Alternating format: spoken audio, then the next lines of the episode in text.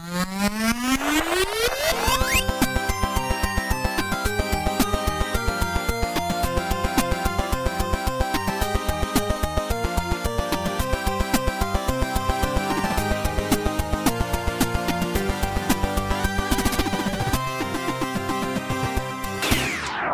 War auf der Gamescom 2022 und erzähle euch von allen coolen Indie- und Dual-Double-A-Spielen, damit ihr bestens informiert seid. Und damit herzlich willkommen zum zweiten Podcast zur großen, zur größten Spielemesse Europas, der Gamescom. Wer in der ersten Folge gut zugehört hat, weiß, dass in dieser Folge das beste Spiel der Messe auf euch wartet. Aber ich will nicht spoilern, dazu kommen wir dann am Ende der Folge. Bis dahin warten zwölf andere Spiele auf euch, von denen ich euch erzählen will. Auch in dieser Folge haben wir damit insgesamt 13 Spiele und drei Highlights, auf die wir ein ganz besonderes Augenmerk werfen wollen. Aber was quatsch ich lang rum? Ich würde sagen, wir springen gleich rein und starten den zweiten Podcast. Viel Spaß!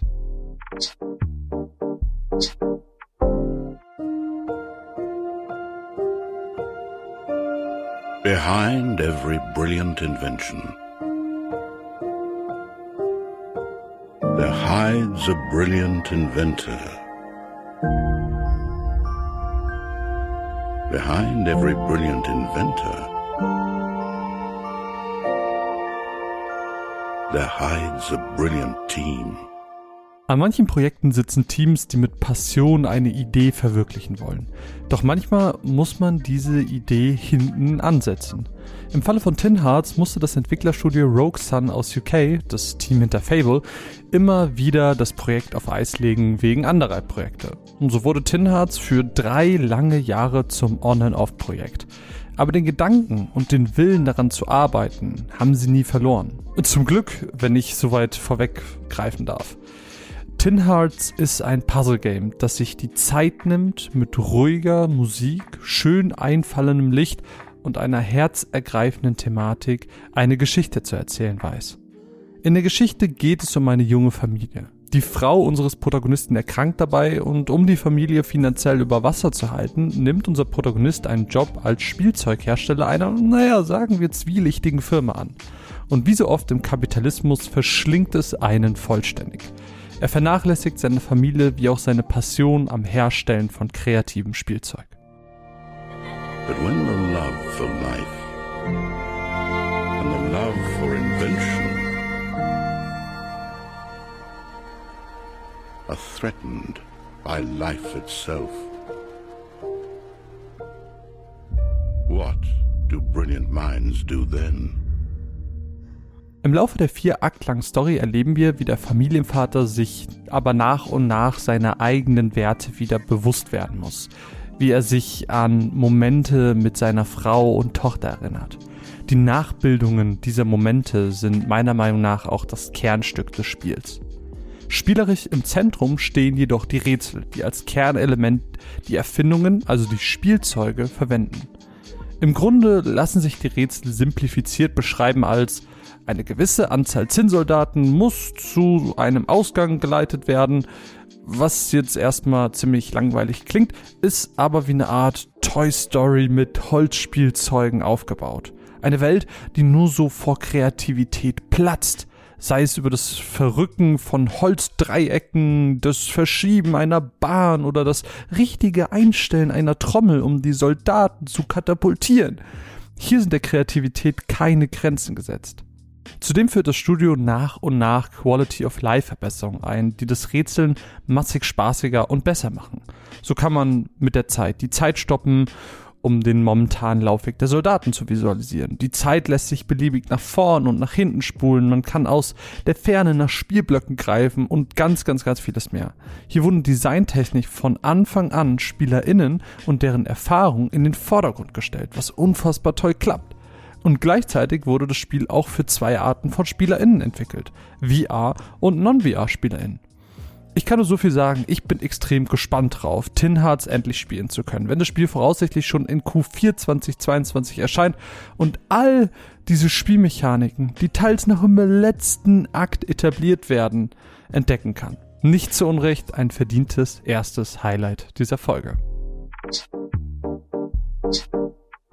Aber bleiben wir doch bei Puzzle Games, denn die waren auf der Gamescom 2022 auch vielzählig vertreten. Zum Beispiel hat Thunderful Lego Bricktales vorgestellt. Und eigentlich steckt im Namen schon all das, was euch im fertigen Spiel erwartet.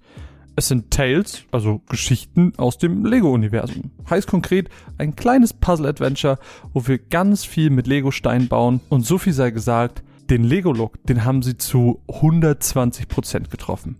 Was in meiner kurzen Anspielsession direkt klar wurde, das Spiel ist für alle, die Spaß am Lego bauen haben. Denn die Hindernisse, die sich einem so ein bisschen in den Weg stellen, sind natürlich dadurch zu lösen, ein entsprechendes Konstrukt mit Lego-Steinen zu bauen. Von Brücken über Treppen bis hin zu Flugzeugen ist da alles dabei.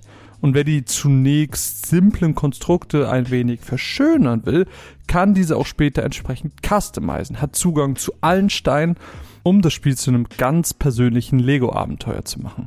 Die Bedienung ist simpel und die Rätsel der spielbaren Demo waren alle spürbar einfach. Hier darf man keine vulgären Momente erwarten wie in anderen Lego-Titeln, denn mit einer USK 0 ist das Spiel an jeden gerichtet. Wer also Lego liebt, aber vielleicht weder das Geld noch den Platz für diverse Sets hat, sollte bei Lego Bricktales reinschauen, denn hier werdet ihr vermutlich sehr viel Spaß mit haben, wenn es auch in Q4 2022 erscheint. Gut, das nächste Spiel ist offiziell ein Stealth-Action-Spiel. Und doch wurde ich beim Spielen das Gefühl nicht los, dass es eigentlich nichts anderes als ein Puzzlespiel ist. Zwar schiebe ich keine Steinchen von A nach B, dafür suche ich aber den besten Weg oder finde die beste Möglichkeit daraus, Blut aufzusaugen, Beweise verschwinden zu lassen oder Leichen zu entsorgen. Denn darum geht es in Serial Cleaners. Man ist Tatortreiniger, äh, nur halt für die Bösen. Dabei stehen euch im Laufe der Geschichte vier Charaktere zur Verfügung. Alle natürlich mit ihren eigenen Fähigkeiten. Vom Kettensägenmann bis hin zur Hackerdame ist irgendwie alles dabei. Das Problem meiner Spielsession war nur, die NPCs sind strunzedumm. Lauf ich, eine Leiche hinter mir herschleifend, hinter einem Polizisten her, bemerkt dieser es nicht und schenkt mir keinen einzigen Blick, weil der sich bildende Geräuschkreis um mich herum ihn halt nicht tangiert. Das sind Reaktionen, die für mich keinen Sinn ergeben und die Spielwelt unglaubwürdig machen. Und hier hat Serial Cleaners mich verloren. Wer dennoch reinschauen mag, das Spiel erscheint am 22. September. Und egal ob bei Avatar Herr der Elemente mit Ebon Wumon aus Digimon, Muturin in Stephen Kings It, die Weltenschildkröte ist uns allen irgendwie schon mal aufgefallen. In der chinesischen oder hinduistischen Mythologie ist immer wieder die Rede dieser Kreatur und wird entsprechend in moderner Popkultur verarbeitet. So auch in Wandering Village. In diesem ungewöhnlichen Citybuilder bauen wir unser Dorf nämlich auf dem Rücken einer riesigen, weltenschildkrötenartigen Kreatur. Besonders ist hier, dass das Spiel in drei Ebenen aufgebaut ist. Die erste ist die klassische City-Bildner-Ebene. Die zweite ist die Kreatur, mit der wir uns im Laufe des Spiels anfreunden können um ihr Kommandos zu geben oder sie ausnutzen zu können, um Ressourcen zu sammeln. Und Ebene 3, das ist die World Map und die gibt uns Infos über kommende Gefahren zum Beispiel. Entsprechend können wir auf Ebene 1 Forschung für Technologien betreiben, um uns mit dem Wesen anzufreunden oder anzufeinden, um sie auszunutzen. Sind wir befreundet, kriegen wir Schutz oder können giftige Areale umgehen. Allerdings ist dieser Weg schwerer zu beschreiten. Und Vorsicht, neue Leute gibt es nur, wenn man sie findet. Eure eigenen reproduzieren sich nicht. Zwar gibt es noch keine Story, aber das soll noch kommen und in die random generierte Spielwelt integriert werden. Ähm, wer schon vorab reinschauen mag, der Early Access zum Spiel startet bald. Gerne also bei Steam vormerken, weil es eben auch ähm, grafisch gesehen einen coolen 2D- und 3D-Look, verschiedene Artists miteinander verbindet, ist es allein optisch ein Highlight. Okay, so ein bisschen, wenn man so drüber nachdenkt. Ein bisschen sind wir ja auch wie so ein Indie. Also wir sind einfach so aus dem Nichts gekommen, so uns kannte keiner, haben angefangen, irgendwie unser eigenes Ding zu machen und das Feedback der Community ist uns immer so wichtig, um eben die Erfahrung möglichst gut für alle ZuhörerInnen zu machen. Und genau wie in Indies setzen wir fest auf die Unterstützung unserer Patronen, um das Ding am Laufen zu halten. Und deshalb geht in diesem zweiten Podcast ein riesiges Danke raus an unsere zweiten acht Patronen. Danke an Chris, Florian, Peter, Lenny, Pascal, Thomas, Kevin und Martin. Einige von euch unterstützen uns seit dem ersten Tag. Ich bin so unendlich dankbar dafür. dass ihr hier seid und mit uns das Ding gemeinsam rockt und eben einen Podcast wie diesen in der Art und Weise ermöglicht. Ich bin so unendlich dankbar dafür, dass ihr so lange dabei seid und äh, uns dabei helft, Podcasts wie diesen hier zu ermöglichen. Wenn du, liebe Zuhörerin, nun auch ein Teil dazu beitragen magst, dass wir unabhängig bleiben, dass wir diese Podcasts machen können, dann besuch doch gerne patreon.com slash runaways-cast. Ab zwei Euro ist man nämlich schon dabei. Es ist super easy und nach ähm, diesem kleinen Dankesblock hier an unsere Patronen, ihr, ihr seht es nicht, aber ich mache auch so ein kleines Herz. Nach diesem kleinen Dankesblock habt ihr wahrscheinlich noch einen Bock auf ein kleines Messe-Highlight, oder? Nachdem wir jetzt so ein paar Schnelldurchläufe hatten, würde ich sagen, kleines Messe-Highlight. So, would you like to know the fate of the realm? Good. Then let's begin. Haltet euch bei dem folgenden fest. Festgehalten? Habt ihr, habt ihr euch festgehalten? So richtig? Four Tales ist ein Story-based Kartenspiel. Ja, oh mein Gott, ich bin genauso aufgeregt wie ihr. Was? Du hast keine Ahnung, was das bedeutet? Dann lass mich dir davon erzählen. Aha, the thief. You know, I once heard a story about a thief and his friend. Im Grunde müssen wir mit den uns verfügbaren Karten so wirtschaften, um eine Story zu erleben. Es ist also kein klassisches TCG wie Digimon oder Pokémon, sondern das Spiel nutzt Karten und Kartenmechaniken aus, um eine ganz eigene Story mit charismatischem Erzähler zu vermitteln. Spielerisch sieht das Ganze so aus. Auf dem Feld liegen, sagen wir mal, vier Gebietskarten und wir bekommen eine Quest, nämlich unseren Auftraggeber in der Stadt zu finden. Unsere Handkarten setzen sich jetzt aus zwei Arten zusammen. Charakterspezifischen und unspezifischen. Letztere sind etwas wie Gold, Ruhm, Essen oder Furcht. Bei den spezifischen handelt es sich um bestimmte Wahrnehmungen oder Skills wie ein gezielter Schuss mit dem Bogen. Je nachdem, welche Karte wir ausspielen, hat es andere Effekte auf die entsprechende Umgebungskarte. Und so können wir je nachdem das Gebiet wechseln. Wir erhalten Essen, Gold oder sogar Companions. Für uns als SpielerInnen gilt es also herauszufinden, wie wir am besten mit unseren Karten wirtschaften. Denn auch wenn wir uns ab und zu erholen können, um charakterspezifische Karten zurückzubekommen, so ist auch diese Option begrenzt. Und haben wir erstmal keine spezifischen Karten mehr, heißt es Game Over. Kämpfen? Ach ja, kämpfen! Kämpfe gibt's natürlich auch. Hier ist der Aufbau recht klassisch. In der einen Ecke steht das Leben, in einer anderen der Angriff und in der dritten steht noch, wie viel Moral das Team verliert, wenn ein Gegner stirbt. Hat das gegnerische Team erstmal keine Moral mehr, flüchten alle Teammitglieder und der Kampf ist gewonnen. Es geht also gar nicht darum, alle zu besiegen, sondern nur taktisch den Rest in die Flucht zu schlagen. Und auch hier gilt, schlau mit Karten wirtschaften, denn es handelt sich hierbei um dieselben Karten, die wir auch für die restliche Story verwenden. Also, better be safe than sorry. Long story short, spielt Four Tales. Die kreative Mischung aus Story und Card Game funktioniert extrem gut und die reine Präsentation weiß direkt von Sekunde 1 an zu überzeugen. Ich bin hyped und deshalb ist Four Tales ein ganz heißer Tipp, ein Highlight und lässt sich ab dem 15. September auch bereits spielen auf dem PC sowie auf der Switch. Und nach so viel Gerede brauche ich erstmal ein kühles, helles Bier. Lecker. Nein, Quatsch. Kein Bier auf der Arbeit. Zumindest nur dann, wenn es rein digital ist. Und holy moly, das ist es beim Brewmaster. In der nicht aus Deutschland stammenden Simulation, oh, what a shame, geht es so detailliert einher, dass es mir ein bisschen die Lederhose vom Körper haut. Hier können wir in-game, wie aber auch IRL-Rezepte einfach eins zu eins nachbrauen und kriegen dann so detaillierte Berichte über die Qualität unseres Bieres, das könnt ihr euch nicht vorstellen. Und damit meine ich nicht bloß die Farbe, sondern auch Dinge wie den Alkoholgehalt, die Carbonisierung, die Bitterness und, und, und, und, und. Natürlich lässt sich das mühsam gebraute Bier dann auch in individuell gestaltete Flaschen mit individualisiertem Label abfüllen und im individuell ausgesuchten Glas präsentieren, um auf entsprechenden Wettbewerben mächtig abzuräumen.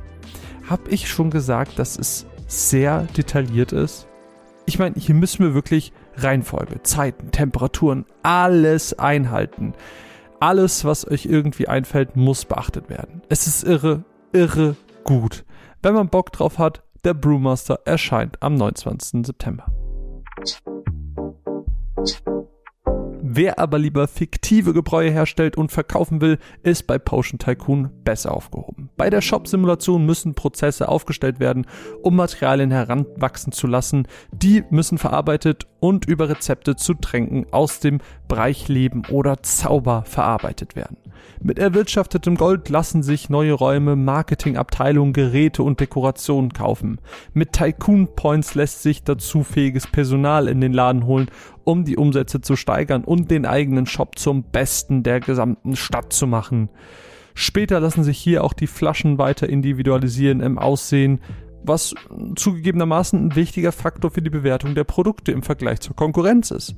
Ein genaues Release-Datum gibt es noch nicht, Shop-Sim-Fans können aber schon mal die Augen offen halten und sich bereits jetzt die Demo runterladen. Und wo wir bei Simulationen sind, können wir auch direkt mit Movie House weitermachen. Denn hier schlägt mein Tycoon Herz höher.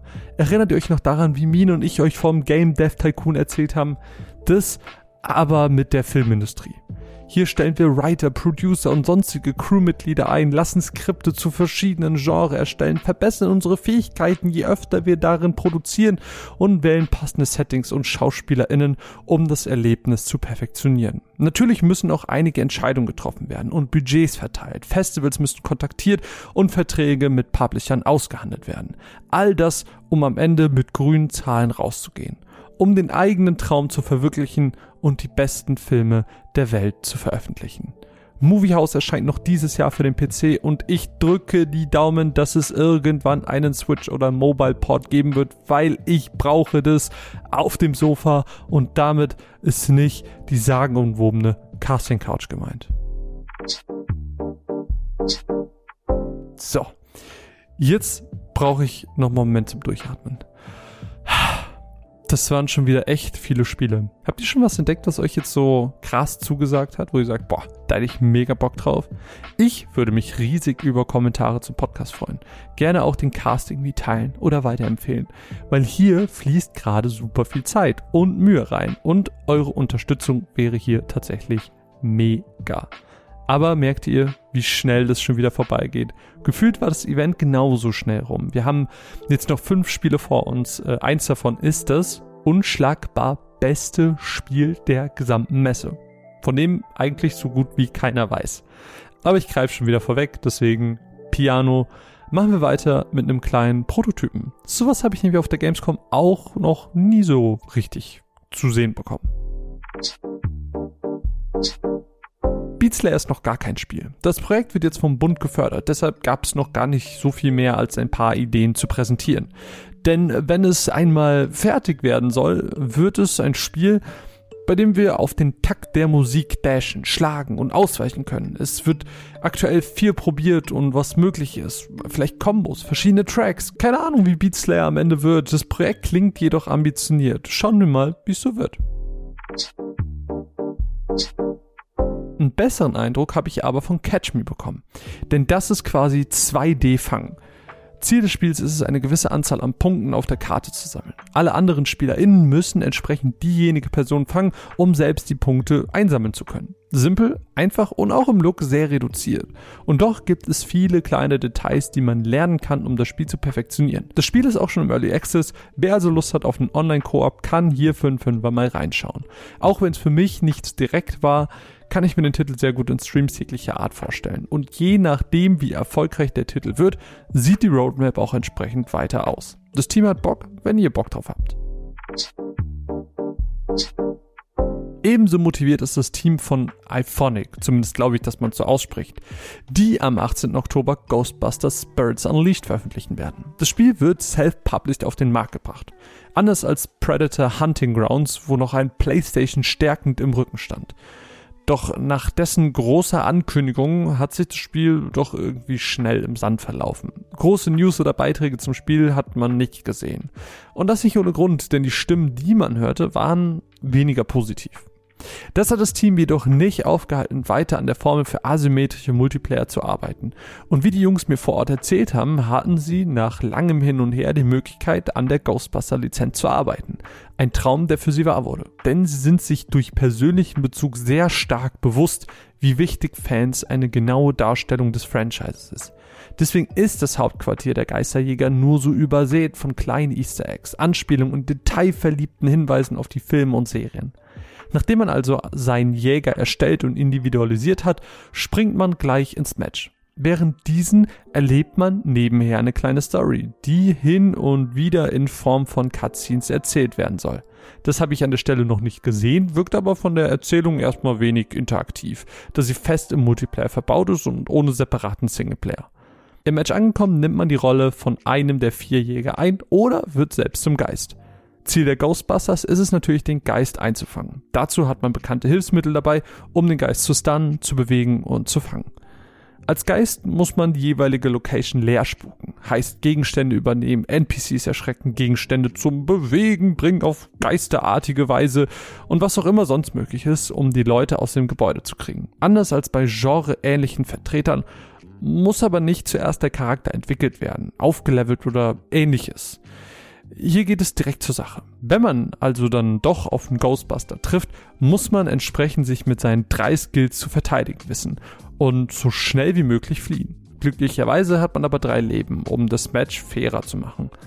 Das hat in meiner Anspielsession auch soweit gut geklappt und echt viel Spaß gemacht. Wie gesagt, Grafik, Details, Gameplay, hier wirkt erstmal alles rund und wird Fans des Franchises vermutlich viel Spaß machen. Sollte man auf jeden Fall mal reinschauen. 18.10. auf allen Old- und Current-Gen-Konsolen sowie dem PC.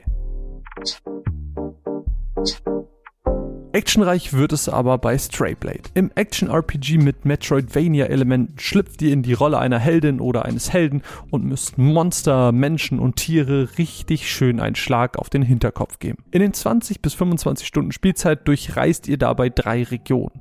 Hier gilt es je einen General sowie den anschließenden Boss zu besiegen. Einmal besiegt, schaltet ihr ein neues Metroidvania-Element frei, wodurch ihr die vorherigen Regionen noch weiter erkunden könnt. Auf eurem Weg meistert ihr Waffen, schaltet dadurch neue Skills im Skilltree frei und levelt euren Companion Boji auf, der euch mit zusätzlichen Fähigkeiten im Kampf unterstützt. Das wohl spannendste Feature am Spiel ist das Changing World Feature. Heißt konkret, Gebt ihr doch einmal den Löffel ab, spawnt ihr gewohnt an einer Art Bonfire wieder. Nur hat sich die Umgebung seitdem komplett geändert. So ist ein zuvor leerer Platz vielleicht von einer feindlichen menschlichen Fraktion belagert worden. Oder Tiere haben den Ort überfallen.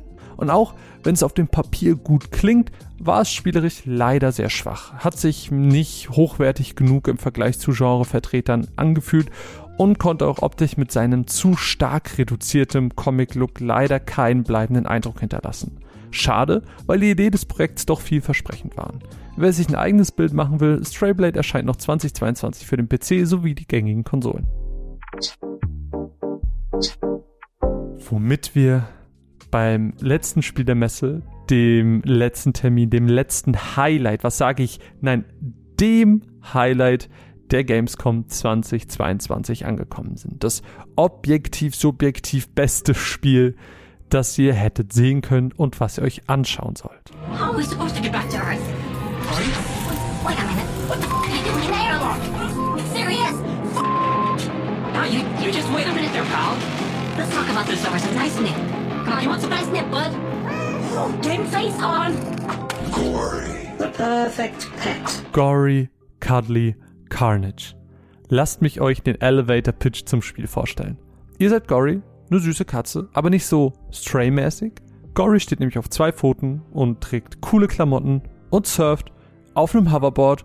Und mit diesem Hoverboard macht ihr was? Richtig Einhörner aufschlitzen. Das Spiel ist bunt, knallig und setzt in der kurzen Anspielsession besonders auf zwei Punkte, Bewegung und Kämpfe. Und beides fühlt sich so gut an.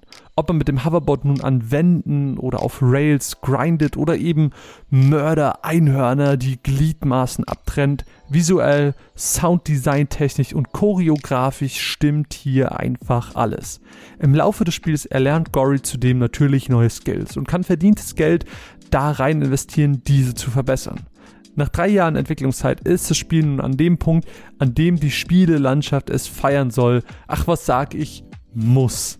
Denn das Spiel weiß genau, wie over the top es ist. Es weiß genau, wie abgefahren es ist. Und so spielt es auch mit seinem Humor, den Witzen und Sprüchen damit und fährt eine Schiene, die nur zu gut ist. Selten war ich nach einer kurzen Anspielsession so begeistert von einem Spiel wie von Gory Cuddly Carnage. Hat es spielerische Tiefe? Absolut nicht aber braucht es nicht, denn hier steht Spaß und Witz im Vordergrund. Und um einfach so ein bisschen hirnlosen Spaß zu haben, solltet ihr das Spiel auf jeden Fall spielen. Und das sobald die Einhörner es erlauben, wie es auf der offiziellen Steam-Page heißt. Ein genaues Release-Datum gibt es derzeit noch nicht. Bestätigt ist es aktuell nur für den PC, aber was soll ich sagen? Auf dem Plakat waren halt fett auch alle Next- und Current-Gen-Konsolen abgedruckt. Also, naja, I gotta guess. Und das war sie. Die Gamescom 2022. Zumindest der größte Teil davon. UnterstützerInnen bei Patreon dürfen sich noch auf einen Behind-the-Scenes-Podcast freuen, mit Eindrücken zu den Partys, der Messe als solche, sowie vielleicht auch einem 27. Geheimspiel, von dem ich hier noch nicht erzählt habe. Und eventuell wird es auch noch einen Indie-Booth-Sonderpodcast geben. Das wird und muss aber die Zeit zeigen. Die Möglichkeit ist dank der zauberhaften KollegInnen vor Ort jedenfalls da. Also, jetzt sagt mir, klingt Gory mega gut oder unfassbar gut? Schreibt mir eure Meinung, eure Eindrücke und Highlights der Berichterstattung in die Kommentare. In diese zwei Podcasts ist extrem viel Mühe und Arbeit geflossen. Daher würde ich mich darüber freuen, äh, wenn ihr sie weiterempfehlt und sie teilt. Ihr seid die Besten. Mein Name ist Marvin und das war die Gamescom 2022 mit den Runaways. Bis dann.